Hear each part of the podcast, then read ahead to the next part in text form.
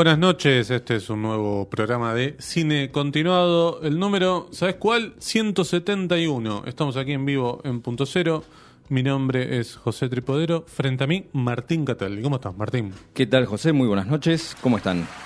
Aquí estamos en vivo, por supuesto. Está el señor Santino del otro lado haciendo Desde su... mi confianza. Haciendo exactamente su maratón eh, de los Su días magia. jueves. Exacto, magia y maratón. Todo junto.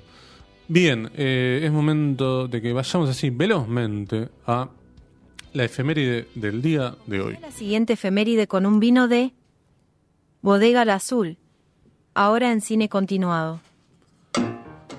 Así es, estamos aquí con el elixir llamado Bodega al Azul, proveniente de Mendoza, probablemente la mejor provincia del mundo en cuanto a vino se En cuanto refiere, a todo, ¿no? sí. Del Valle del Uco. Exacto. Este, le mandamos un saludo muy grande al querido Alejandro Fadel, eh, que anduvo el otro día por eh, la proyección de Muere Monstruo, Muere en el Gomón por motivo del ciclo Hora Cero del Festival de Mar del Plata. Se está haciendo acá todos los martes. No sé si va a seguir en octubre, espero que sí. Así que este, veremos qué es lo que pasa. Pero tenemos que hablar de eh, una actriz eh, muy eh, encumbrada, sobre todo del 2000 para acá, ¿no? Eh, así es, así que ya que tenemos este vino de Bodega al Azul, vamos a brindar porque es un cumpleaños más que una efeméride.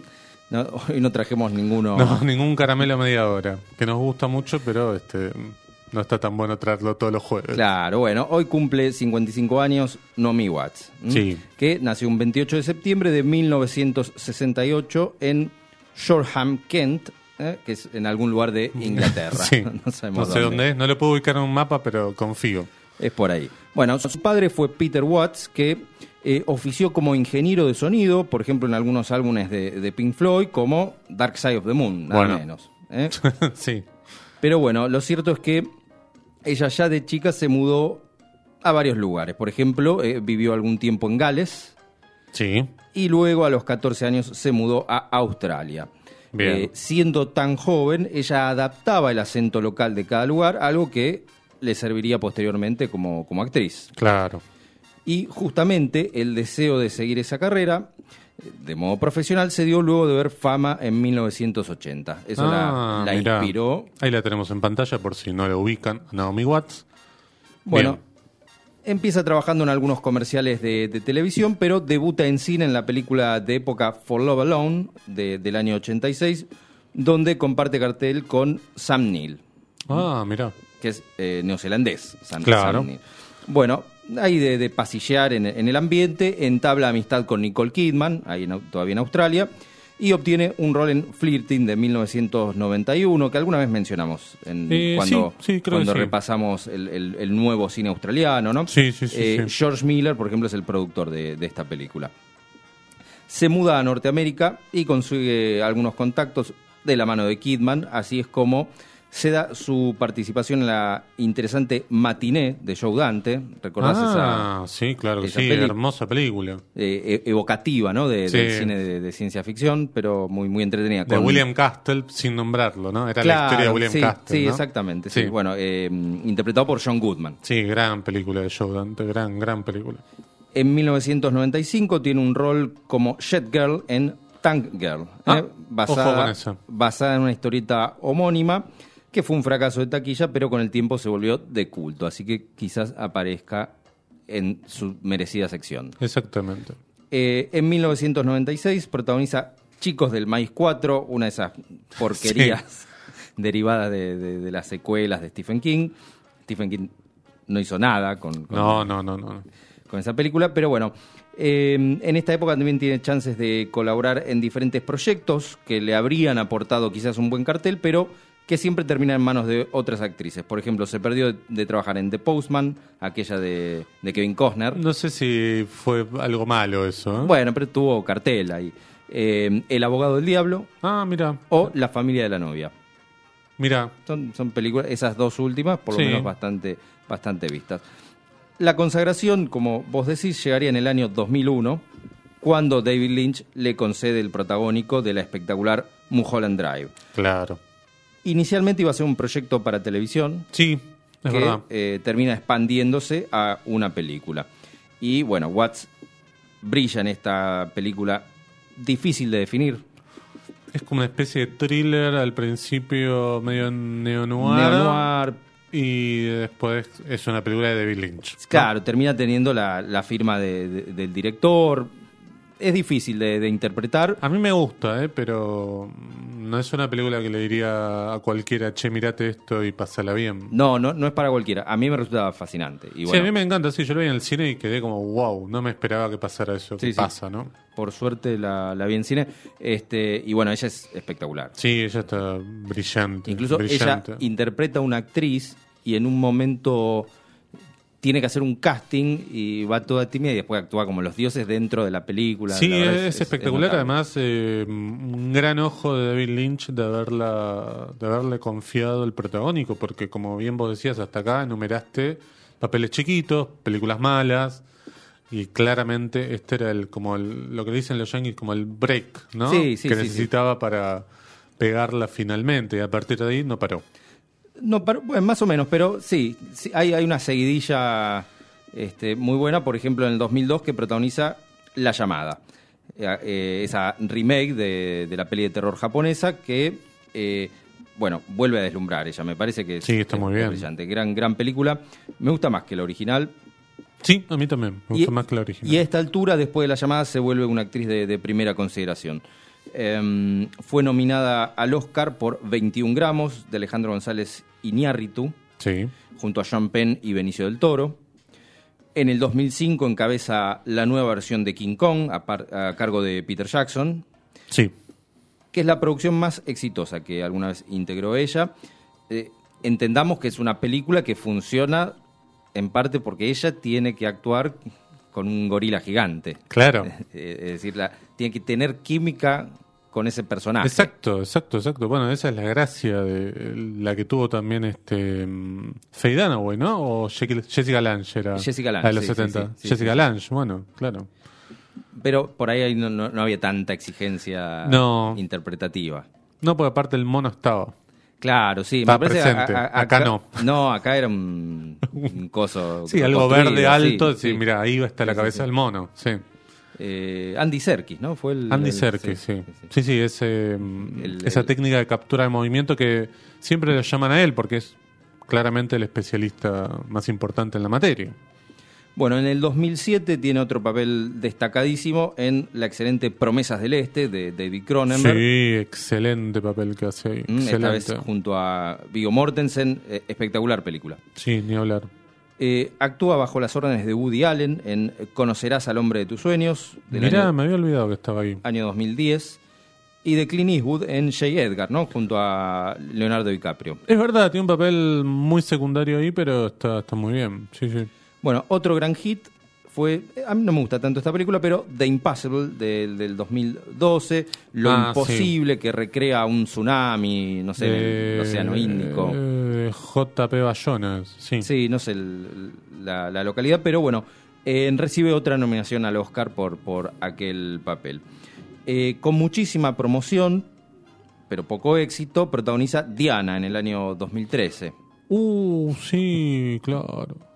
Eh, una película que eh, intenta recrear eh, la vida de Lady Di o algo así. Por favor, Ella sí. está muy bien, pero me parece que. Para mí la historia bien, no, sí. no hay manera de hacer una ficción buena sobre Lady Di. Y no, no, este primero año te- salió la de Kristen Stewart, creo. Claro, sí, primero tenés que partir sobre tener un guion, ¿no? tener algo que sí, contar. no, sí. no, no, no, para mí no. Pero bueno, Pero bueno, eh, después vuelve a colaborar, por ejemplo, con Iñárritu en Birdman, eh, Uh, la, la sí. película ganadora del Oscar, y en el mismo año, 2014, eh, protagoniza la independiente While We're Young junto a Ben Stiller.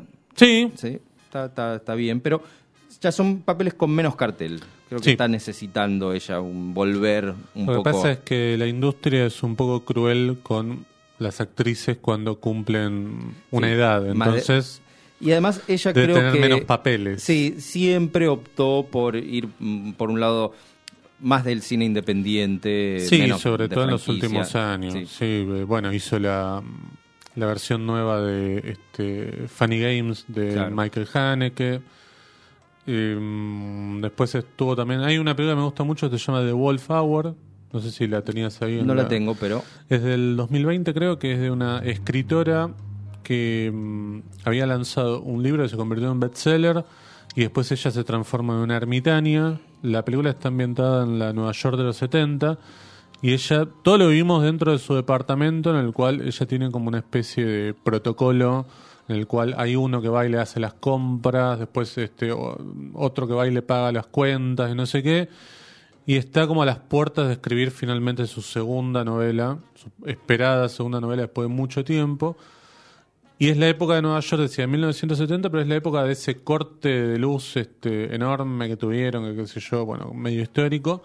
Y la película se convierte en medio como una especie de, de- de thriller de suspenso muy interesante. Eh, me gusta mucho esa de Wolf Hour. Bien, lo cierto es que ella siempre te- termina interpretando a mujeres, como decís, que padecen de, de- de vida difícil, Sí. que, que sufren grandes pérdidas. Eh, no son papeles fáciles, me parece, los, los que elige, No. y en ese sentido hay, hay, un, hay un riesgo que siempre tomó, que es totalmente respetable. Yo la banco mucho porque ella siendo, ahí la veíamos en la foto, ¿no? Es eh, bastante hegemónica y nunca explotó. No, No, nunca fue por ese lado. Bueno, voy a hacer todas comedias este, eh, donde yo me enamoro de alguien, digamos, sino que eh, siempre papeles como estos, ¿no? Lo de lo imposible, una madre tratando de salvar a los hijos en el medio de un tsunami. en un país que no es el tuyo. Claro, después la de, mu- de novia, entre muchas comillas, de J. Edgar Hoover. Sí, Eh, eh, creo que el, el costado erótico solo en Mulholland Drive lo podemos ver. Sí, pero No- erótico, ¿no? Ni pero no es este un, un papel de una mujer que se enamora, digamos, no es Meg Ryan o no sé, alguna de esas, digamos, sino que es más como este no sé, ese papel que los papeles que hace ella los podría hacer Sally Field, pienso, en otra Sí, época. está bien, está muy bien. Digo, eh, sí, sí. Me encanta Sally Field, digo, pero no es no tiene la hegemonía que tiene No, Naomi claro, Watts, ¿no? sí, Seamos o este, serios, pero quiero decir eh, Francis McDormand. Claro, Frances no. McDormand, parece que ella siempre fue por ese lado y claramente tiene cualidades, no es la actriz hegemónica, vos decís, bueno, quiere tratar de actuar de otra cosa y no le sale, sino que le sale muy bien. Eh, pero bueno, me parece que, insisto con esto, me parece que la industria es bastante mala con, con ciertas actrices cuando cumplen 50 y pico y están a la puerta de los 60. Y, y se les nota. Pero bueno, sí, lo cierto es que son 55 años de, Sí, de claro que sí. Y la saludamos. No creo que esté escuchando por, No por sé. la diferencia horaria. Por la diferencia horaria, Sí, yo creo. ¿eh? sí. sí. Aparte, No sabemos si está en Australia, dónde está. Sí, exactamente. Aunque esté en Europa es tarde, ¿viste? Claro, por eso. Por, por eso no tenemos entrevistados de Europa acá, este, por la diferencia horaria. Bien, entonces pueden ir a ver algunas de las películas que nombramos de, de Naomi Watts, que son muy interesantes. Mulholland Drive si entraron alguna vez en el mundo de David Lynch. Si no, no sé si es para empezar por ahí. Pero, ¿por dónde empezarías? Por... y por Terciopelo Azul, por Blue ahí. Velvet, sí, Blue Velvet, sí. por lo menos, es una película clásica en cuanto a la trama, la estructura. En el medio se vuelve medio caótica, pero. Pero después tenés que ir Mulholland a, Drive. a Mulholland Drive. No tenés muchas opciones. Pero el hombre elefante. Sí, El hombre elefante es bastante clásica. Es. eh, hay un hombre elefante. Bueno, pero es, es densa, es triste, mala, mm, este, te deja bastante mal. Pero. mm, No, después, claro, sí, David Lynch se va para cualquier lado. digo, Twin Peaks. eh, Sí. Ah, ella actúa en, en la nueva versión de, de Twin Peaks. Está, ¿no? En Sí, la- está. Y está en Es verdad. Inland, Em- en Inland Empire también. que Bueno, es- esa para mí es imposible. bueno, A mí no me gustó. sí, sí, es rara. Es rara. No, me pareció ya en un momento. Mirá que me encanta Laura Dern, todo, pero eh, cuando se pone a gritar en un momento Sí, dije. se ve "Uy, que por Dios". debe haber quedado en, muy buenos términos, ¿no? Con, con Lynch. Sí, para mí es su actriz fetiche, ¿no? Sí, Porque sí. está en Terciopelo Azul. ¿Está en Duna, creo o no? No, en Duna no. Em, está, bueno, en Corazón Salvaje, ahí tenés otra clásica. Eh, claro, sí, ahí está, es verdad. Esa, es- esa la más clásica la más amable para un público general. es verdad. Más allá de tiene el momento de Bobby Perú. Sí, De la escopeta. Sí, pero, pero igual, no, no, es una película más normal. Sí, sí, sí, más clásica, Sí. por supuesto. Eh, bueno, vamos a la música, vamos a escuchar a Gorilas. Eh, no, no, no sé por qué me sugeriste Gorilas, pero yo te hice caso. Vamos a ver en el último bloque. Ah, ok. Vamos a escuchar a Gorilas haciendo Empire Ants acá en Cine Continuado. Estamos a las, hasta las 21 en vivo.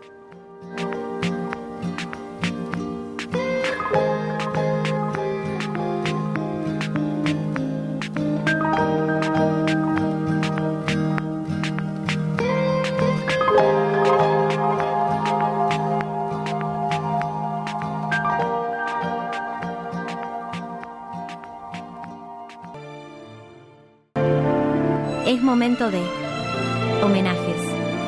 En cine continuado.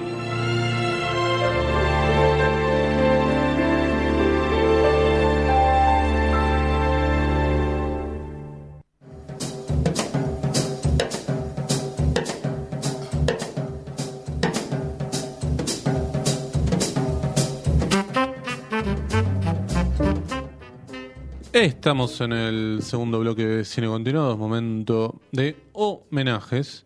Y hoy una cosa un poco más extraña, nos metimos medio en, un nicho, porque vamos a hablar de una directora estadounidense, nacida Kelly, acá medio complicada la pronunciación, porque no sé si es Richard, Reichardt o qué. Es como Karen, ¿te acordás? Karen Reichardt, la actriz, va, vedette, este, argentina de los años 90, pero poco tiene que ver Karen con Kelly o Kelly con Karen. Cuestión que Kelly es una directora nacida en el año 1964, un 3 de marzo, en Florida, Estados Unidos, en Miami nació. Y uno puede decir, che, ¿qué tiene que ver Miami con las películas que voy a nombrar ahora o lo que vamos a ver de, su filmografía? Eh, su papá era policía de la ciudad de Miami y su mamá docente. Bien, Kelly empezó a estudiar cine, se mudó a Boston y allí este, convirtió su pasión en algo puntual que era hacer películas. Su primera película es del año 1994. Ella está, la podemos marcar dentro de esto que se conoce como Mumblecore o cine indie estadounidense, que yo, más que mm, gustarme el género, lo que me gustan son algunas películas, porque es medio como el slasher. Te vos decís, Hay de todo. claro, ahí es una bolsa que Sí. uno mete la mano, es como una bolsa de topolino, ¿viste? Metías Y y, hay- no sabías que sacabas. Y hay distintos niveles también. Hay distintos Sí. niveles de calidad y demás. Porque dentro del Mumblecore hay ideas muy buenas. Por ejemplo, yo no soy fan, pero me parece una buena idea. Antes del amanecer. Sí. Pero después, abajo de eso, hay muchos que dijeron, vamos a hacer lo mismo. Dos personajes que hablan durante mucho tiempo y que al final de la historia pasa algo. Y vos decís, bueno, me comí 70 minutos de gente hablando, de gente blanca, de clase media alta. Ma- mal rodado, ¿no? Y Sí, aburrido. o filmado con, claro, mucha cámara en mano y, y- y bueno, y quizás no hacía falta tantas películas. Por eso digo que el, el subgénero del Mumblecore para mí tiene como eh, estos bemoles, ¿no? Pero lo cierto es que para muchos es un paso previo a un cine más, más profesional, más industrial. Sí, claro. Eh, me suena, por ejemplo, John Favreau con, con Swingers, Sí, sí, sí, sí, sí. pero sí, claro. no es el caso acá de... No, Kelly. Reichardt no. Este, se quedó ahí, eh, podemos decir. Eh, tampoco vamos a entrar en la de, viste Bob Dylan cuando pasó de lo acústico al eléctrico y había gente puteándolo. Bueno, este, era quizás la Está bien, evolución, ¿no? sí. Bien. Eh, o como, como hablamos de Kevin Smith. Kevin Smith, eh, hace unas semanas hablábamos de él y decíamos, bueno, Clerks, y después hizo cosas un poco más industriales. Y si no hizo películas más industriales es porque no lo dejaron, no porque no quiso. Sí, posiblemente por, por su carácter, ¿no? Sí, o porque, bueno, quizás Sus tenía ideas que... sí, sí. No, yo creo que es más porque las ideas de él no comulgaban quizás con las ideas de los estudios, ¿no? Pero bueno, volvamos a la querida Kelly, que en el año 94 hace eh, su primera película, que eh, se llama River of Grass, nominada a tres premios Independent Spirit, que son probablemente los premios de- más importantes para el cine independiente de Estados Unidos. Y am, también gana el premio del jurado en el Festival de Sundance, otro festival también que acompañó un poco a ese cine de los 90, eh, un festival eh, que se hace ahí en el, Salt Lake City, ¿no?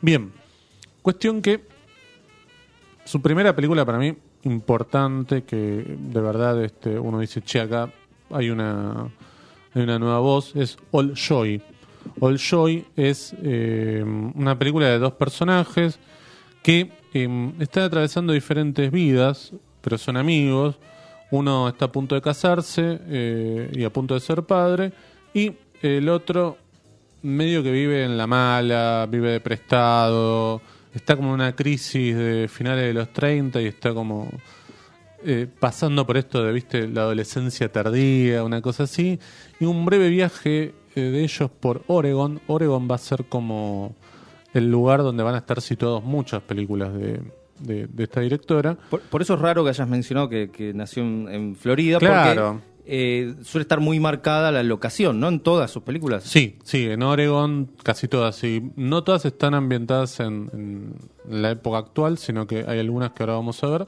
están ambientadas en, en la época del lejano oeste.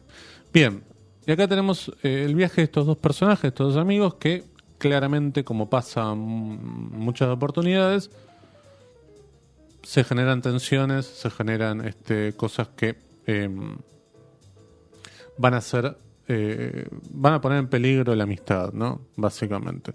La película está producida por Todd Haynes, Todd Haynes, otro hombre de los 90 que, hizo, bueno, quizás una de sus películas más famosas sea Carol con Kate Blanchett. Eh, A mí me gusta bastante Todd Haynes, que hizo también documentales. eh, no, perdón, documentales no. Hizo películas sobre, bueno, lo nombramos Bob Dylan, hizo mm, No Way Home, que es la de... em, Esa es la de Kate Blanchett. no, esa es la de, claro, la de Bob Dylan con cinco actores diferentes, claro, ¿no? que a sí. mí no me gustó tanto, pero Y era una cosa bastante extraña.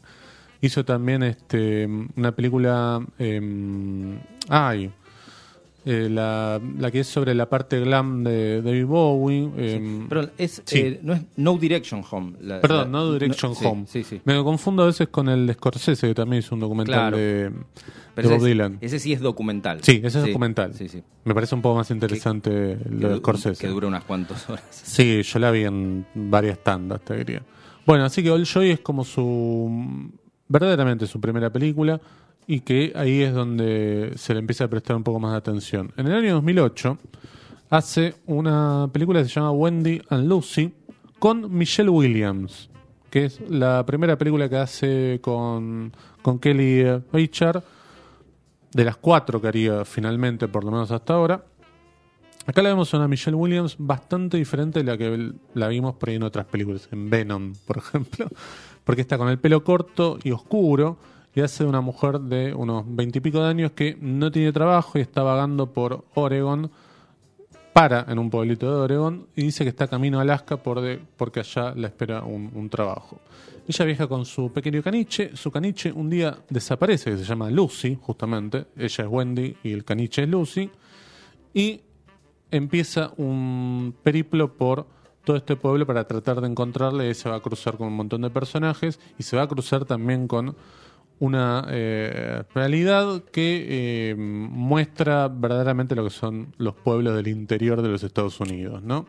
Y más acá, en el año 2008, post Katrina, post todavía este 11 de septiembre, y vemos una, una especie de fábula con, eh, con un mensaje algo incierto sobre este sobre la actualidad de los Estados Unidos. El, el país que no miramos. El país que no miramos, exactamente, como ese ciclo que tenía la ATC, ¿no? Una, una mirada a la América bien profunda, ¿no? A mí me gusta mucho eh, Wendy and Lucy. No, es- no son películas para mirarla un domingo quizás con algún hilo depresivo, ¿no? Pero per- son muy interesantes. Que perdió tu equipo. Sí, que perdió tu equipo. por ejemplo, no es para mirarla en la fecha de los clásicos este domingo si te va mal, ¿no? Bien. Y en el año 2010 podemos ver, eh, ahí el señor Santino que abre los brazos, eh, el tráiler de una película del año 2010 que se llama Mix Cutoff, que sería algo así como el atajo de Mix, de Mick, ¿no? Esta película yo la pude ver en el Bafisi eh, de, ese año, el 2010, y lo aclaro porque ninguna de estas películas se estrenó en salas de cine acá en Argentina. Todas fueron directamente a, a la internet, porque ni siquiera en plataformas. Y este es un western ambientado en el año 1845, donde tenemos a tres matrimonios que están atravesando Oregon, justamente, y hay un guía llamado Mick, que es el Mick del título, interpretado por el gran Bruce Greenwood. No sé si lo tenés a Bruce Greenwood, que siempre hace como secundario, o sea, ahí está, ese es el que aparecía ahí. Más de siempre vista, villano, sí, sí. este mm, y que me parece un gran actor. Para mí te mejora la película cada vez que aparece. Es el marido, entre comillas, que aparece asesinado en la película de Ashley Judd, Doble Traición, Sí, que es como el fugitivo, pero con una mina, vamos a decirlo, ¿no? Así. Bien. Y acá lo que hace Kelly Richard es una suerte de eh, cierta eh, lectura del western a partir de este mm, este tropo que es que lo vimos en un montón de películas, en películas de Ford y demás, la diligencia, por ejemplo, ¿no? Esto de eh, pobladores que tienen que irse de un lugar a otro. Del punto A al punto B. Claro, y en el medio le pasan un montón de cosas. Claro, creo que hay una clave más realista, de, Sí. me- menos romántica de- del oeste. No, acá hay una cosa mucho más eh, cruda, si se quiere, y hay más tiempos muertos, por supuesto, y en el medio, por supuesto, se van a, eh, se van a encontrar con eh, los indios que claramente No no, son son los amistosos, amistosos, sí. pero no uno simpatiza un poco más que con las películas de Ford que lo que están planteadas como villanos, Claro, ¿no? demonios, sí. Claro, eran los malos más malos del mundo.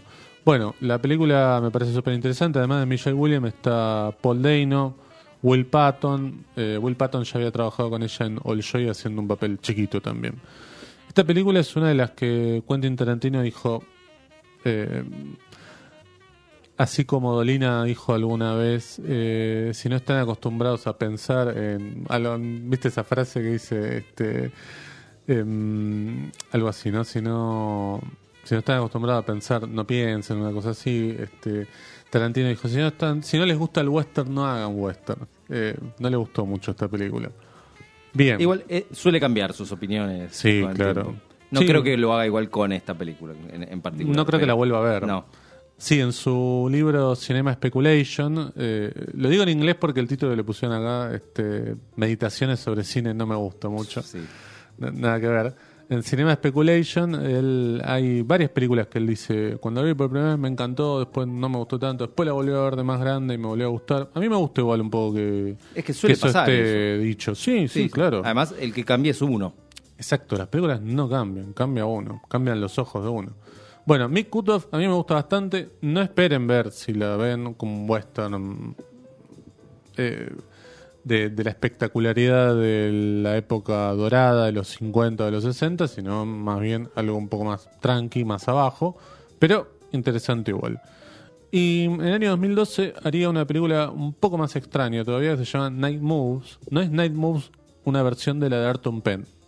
Viste, está Night Moves, la de Arthur Penn de los 70 con Gene Hackman, que es una película claramente de neo-noir, ¿no? De, de esta historia de un detective privado que tiene que buscar a una chica secuestrada, además. Además, clásica, sí. Claro, más clásica. Es medio parecida. Bueno, era toda la época también de, de Long Goodbye, ¿no? Que volvían un poco sobre Chandler y eso. Sí, sobre todo centrándose en los personajes más que en las tramas. Claro, exactamente. Era mucho más interesante conocer a este detective, conocer a este investigador, que la trama que era, bueno, vos sabías que en algún momento le iba a encontrar Era o iba a descubrir qué es lo que pasaba. Y a veces no tenían sentido. No, no tenían sentido. Yo me acuerdo una eh, una especie de resumen de lo que sucede en el largo adiós y había un momento que decía, bueno, no sé, no hay manera de saber quién mató a este personaje, Claro, pero lo que importaba era el, el- el protagonista. exacto. Eh, Marlowe, ¿no? Claro, ¿Qué es lo que le pasaba a Marlowe, Marlowe, ¿no?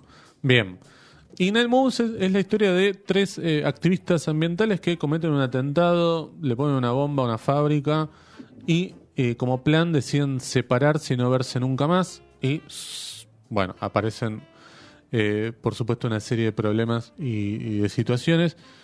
Esta me parece una película interesante de, de eh, Kelly también menos vista, está protagonizada por Jesse Eisenberg, el- probablemente lo tengan de Lex Luthor de la última Batman vs. Superman, y de un montón de películas más, eh, po- quizás un poco más interesantes que esa, pero eh, creo que esa es la más famosa que hizo La- Jesse Eisenberg. La, la de Woody Allen, eh, Em, Café Society, sí, ¿no? sí.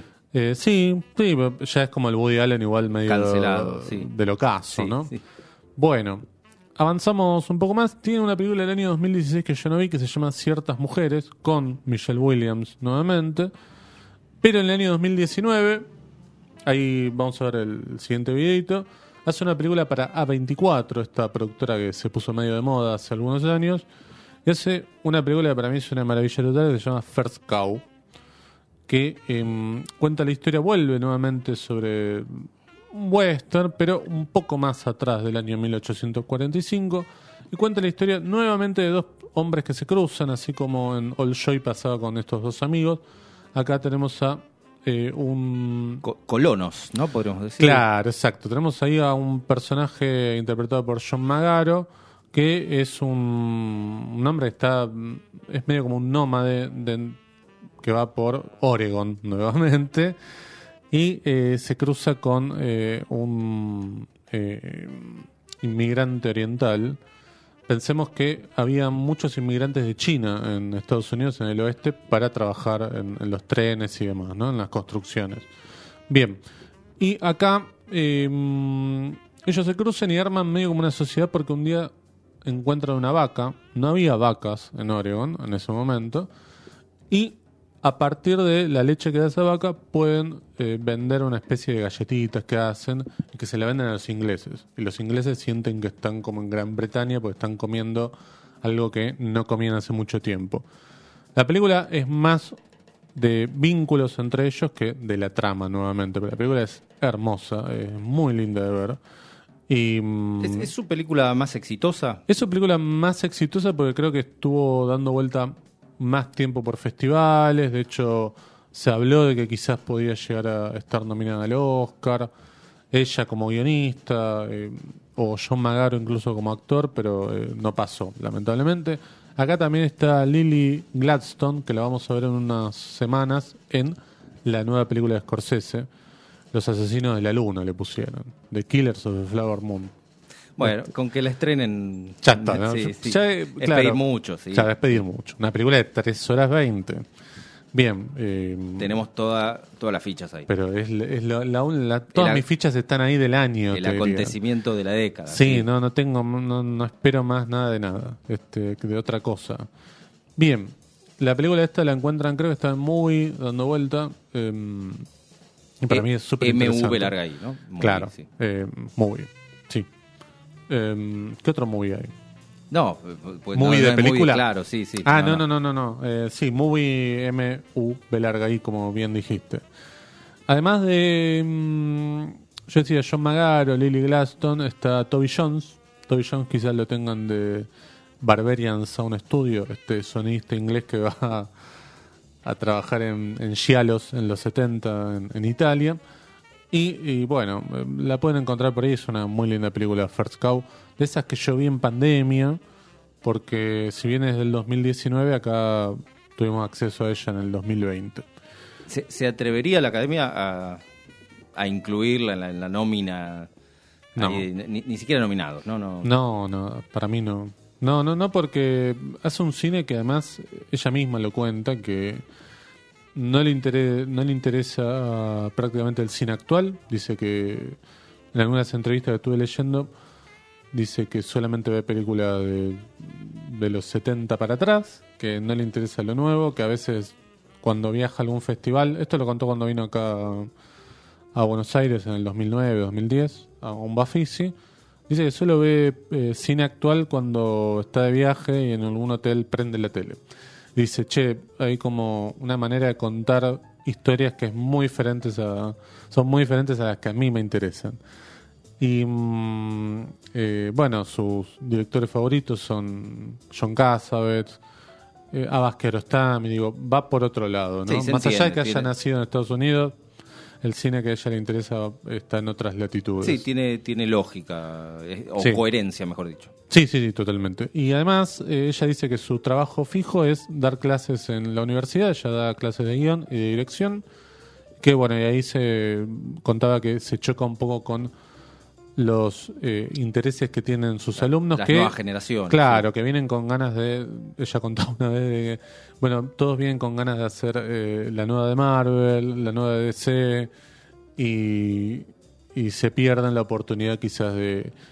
A partir del acceso que hay a tener una cámara que uno la tiene en el bolsillo con el celular prácticamente, a filmar algo un poco más chiquito, una escala un poco más cercana a la, eh, a la cotidianidad que tiene uno y no estar como, bueno, persiguiendo esa zanahoria que es, eh, además, que te hace pasar por un montón de, de situaciones eh, complicadas, porque tampoco es la panacea. Dirigir no, una de no, esas a nivel películas. artístico debe ser, uno Sí, tiene que dar muchas concesiones. Sí, lo hablamos. ¿no? Sí, eh, lo, que le- lo que debe haber sufrido Muschietti, cosas que incluso no puede decir por contrato. Claro. Y, y otros directores y directoras, ¿no? Pero bueno, eh, la el cine de Kelly Reichardt para mí me parece interesante, sobre todo si por ahí tienen ganas de, de bucear por algo distinto y ver qué pasa. Tampoco uno se muere si después ve esas películas y no le gusta, ¿no? Bueno, pero tenés con qué comparar. Siempre Sí, es, claro. es útil ver una película que no te haya gustado. Exacto, para- claro, exacto, exacto. Siempre eh, está bueno, ¿no? Porque a veces eh, preguntan, bueno, ¿qué puedo ver? Algo bueno. Y mm, Pone algo no pasa que te nada. llame la atención. claro, Claro, no pasa sí. nada si ves algo que... ¿Cuánto perdiste? ¿Una hora y media? ¿Dos horas? Pero viste que con las series no pasa. No, no, la gente eh. mira cinco o seis capítulos y... Pero una película de dos horas es muy larga. Claro. O, no, perdí tiempo mirando esta película de dos horas. Y estás mirando al mismo tiempo una serie por la que vas seis, siete capítulos y tampoco pasa nada, pero Sí. la seguís viendo y no te el- jode. O el debate de vicepresidentes. Uh. Bueno, tenemos un debate ahora. El Sí. próximo domingo, ¿lo vas a ver? Eh, Es posible, sí. Es, De es un fondo. show, es un show, es un show. Sí, yo vi un poquito así de paso el de eh, jefe de gobierno y fue lamentable. Ese no lo vi. No, no vi nada. No, no, vi-. Estoy, vi estoy el bastante final. ab- abstraído. Pero el del sí. domingo sí. eso- Bueno, el domingo, no, claro. no, es, es como un partido del mundial. Sí. No, no podés no verlo, me Claro, claro. Bien, vamos a ir a una tanda porque nos queda un bloque más y tenemos una película de los 90 que mamita.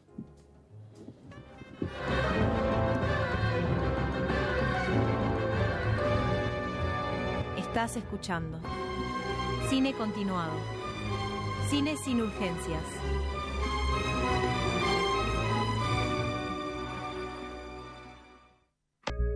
Lo que no se animan a recomendarte. Ahora en Películas de culto.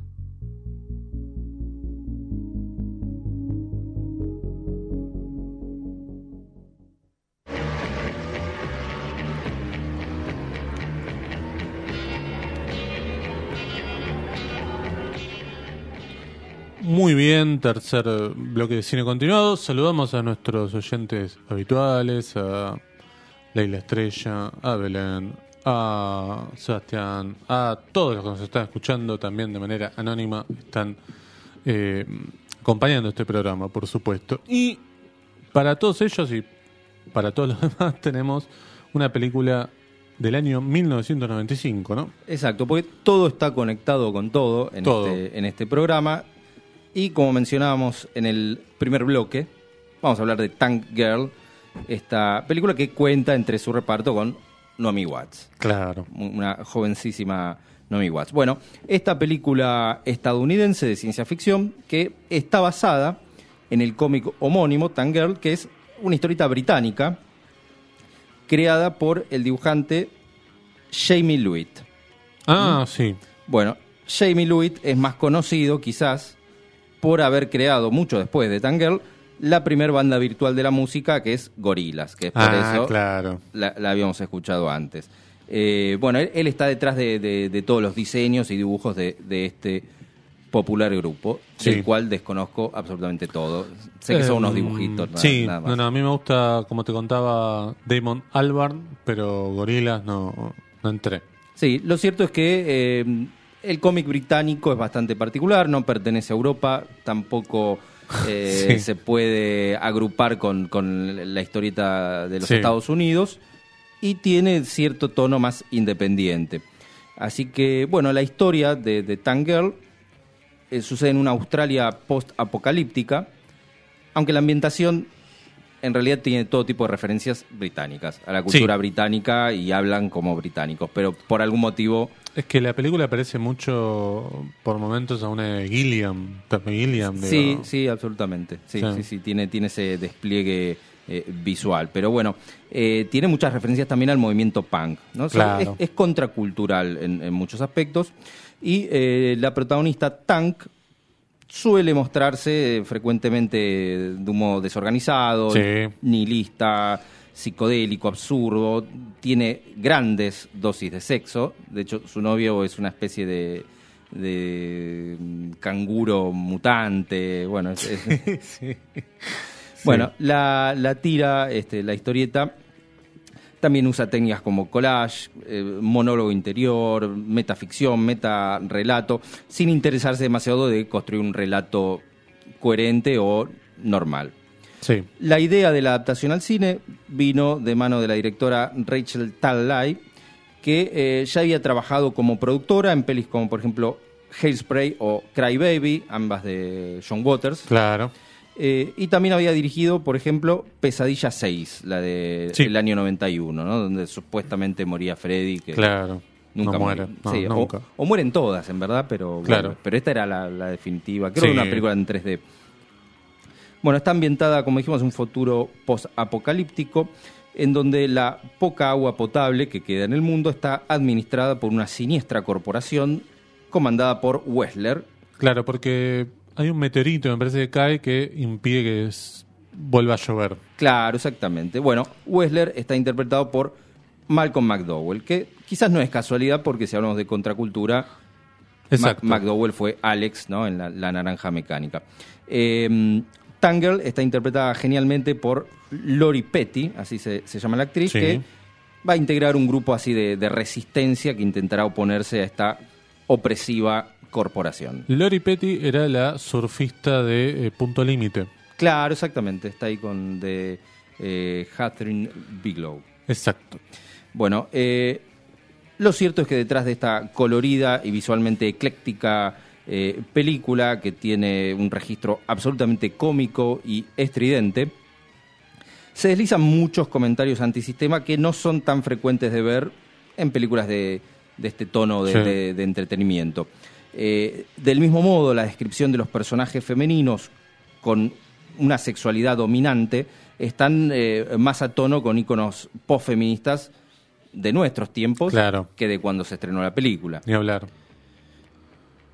Voy a citar acá Sí. un- un- una especie de review de algunos críticos estadounidenses que publicaron en el año 2011, eh, que discutían la cuestión de si las películas de culto que pretendían ser feministas eran verdaderamente feministas o en parte, y, y consideraban que Tangirl, como una película de culto feminista real, a diferencia de películas como las de Catherine Bigelow, que ya la, la mencionamos, o eh, Catherine Harwicks, Claro. consideraban que esas tenían una visión todavía bastante masculina y atendían la heteronormativa Mm, respectivamente. Sí. No sé en el caso de Catherine Bigelow si ella abordaba el feminismo o no.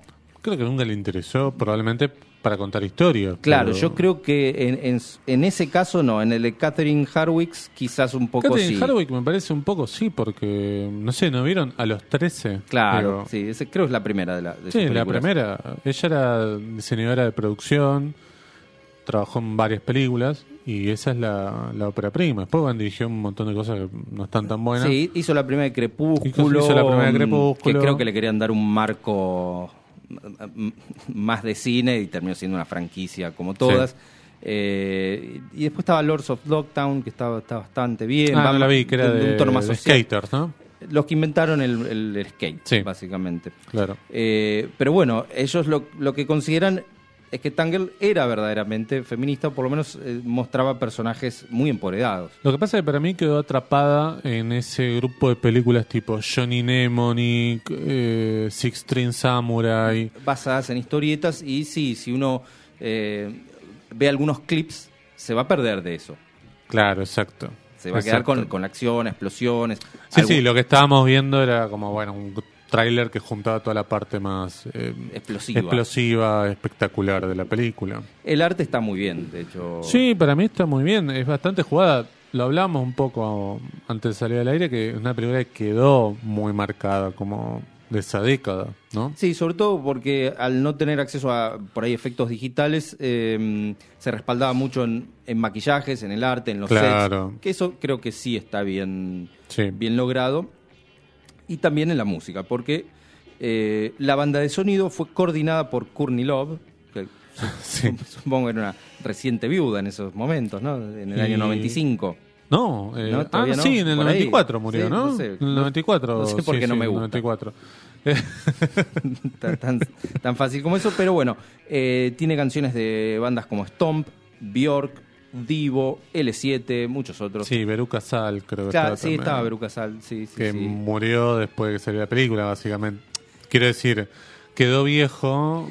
Son bandas que quedaron ahí en los 90, muchas de ellas. Bueno, Devo venía de los 70, Sí, Di- pero. Di- Divo es un poquito Sí. más, más, este, más propia, pero sí, muchas de esas, Stomp, no sé. Sí, no, mm, Tom y Beruca Sal, como, no sé. No han sobrevivido No, mucho. no, Bjork sí, pero bueno. Y L7 tampoco tuvieron un No, disco L7 tampoco, en aquel no. momento. Después se reunieron para seguir Sí. tocando ese disco. Claro, claro, claro. El mismo disco, el único disco que sacaron. Sí. claro. Bueno, Tangle recaudó solamente 6 millones contra un presupuesto de 25. Fracaso total. este, Así que sí, fracaso absoluto. Y recibió, eh, lógicamente, reseñas variadas, pero más bien negativas. Sí, de hecho, la directora volvió a dirigir en el 2003. Sí, sí, sí, no, no le fue bien. Y desde entonces, este, Hewitt, que el, el- el autor de la historieta, que había oficiado un poco de, de productor, eh, habló negativamente con respecto a, a sus experiencias de, de- de la adaptación. Eh, la directora, Talalay, culpó en parte de esta recepción negativa eh, al estudio que les hizo tener bastantes concesiones y bastantes cambios. No, no tuvo el control sobre el corte final, por ejemplo. Claro. Pero a pesar del fracaso de taquilla, la película logró el, el- el seguimiento de culto ¿no? y se destaca sobre todo por su temática feminista, o Sí. mejor dicho, de mujer empoderada. Me, me parece que... Sí, por ahí está bueno verla por ese lado, creo, ¿no? Sí, sí, sí, es un personaje... Igual se disfruta la película. Sí, es- ¿no? es divertida, es Tampoco, divertida. Con lo que hay hoy, Es, esto... Sí, puede ser. Pero Zafa. eh, eh, está claramente anclada en, en su época Sí. estéticamente, la- la- la- las texturas que uno Sí, ve, los claro. registros. Sí, la tienen que buscar por ahí, porque me parece que no está por ningún lado. Y no Este, sé, sí. Para que me voy a fijar, porque creo que... mm, no sé si en Amazon estaba, pero... mm, Pues No, no recuerdo qué estudio. La, la. Sí, es una película norteamericana, pero Sí. Este, ya te digo. Este es un estoy servicio entrando- que sí, estamos este dando, es un servicio A ver, extra. ¿Dónde mirar? En Argentina, en Amazon. Ahí Bueno. está. Está en Amazon. Así que pueden ver Tanger en Amazon si quieren este, ver algo un poquito diferente y no clavarse con lo primero que te ofrece Netflix, ¿no? Que probablemente sea un thriller español o una serie, este, como acá me están comentando fuera de aire que se clavaron viendo las pandillas de Oslo, no sé qué, este, cinco episodios, le digo, ¿pasa algo? No, no pasa nada. Entonces, ¿para qué la seguís mirando? Digo, No, se pone cinco buena la horas, tercera claro. temporada. Ya está, solta, hay un montón de cosas para ver. Bueno, lo que tenemos que hacer es irnos ya, porque eh, son las 20 y 56 en la Argentina. Juega Boquita ahora, así que vamos a ver qué pasa. Este, le tengo toda la fe que le tengo a que Milei A- no sea Palmeiras. presidente, básicamente. Vamos a saludar a el señor Santino, a Nahuel Isela, que está del otro lado. Extrañamente verlo un jueves a la noche acá. Al señor Venturini, que hoy dijo voy. Hoy se despertó y dijo voy. Bien, eh, muchas gracias, Martín. gracias a vos, José. Nos reencontramos el próximo jueves a las 20 en punto cero, ¿te parece? Sí, claro que sí. Yo estoy acá, vos también y todos ustedes espero que también. Nos vemos el próximo jueves. Adiós.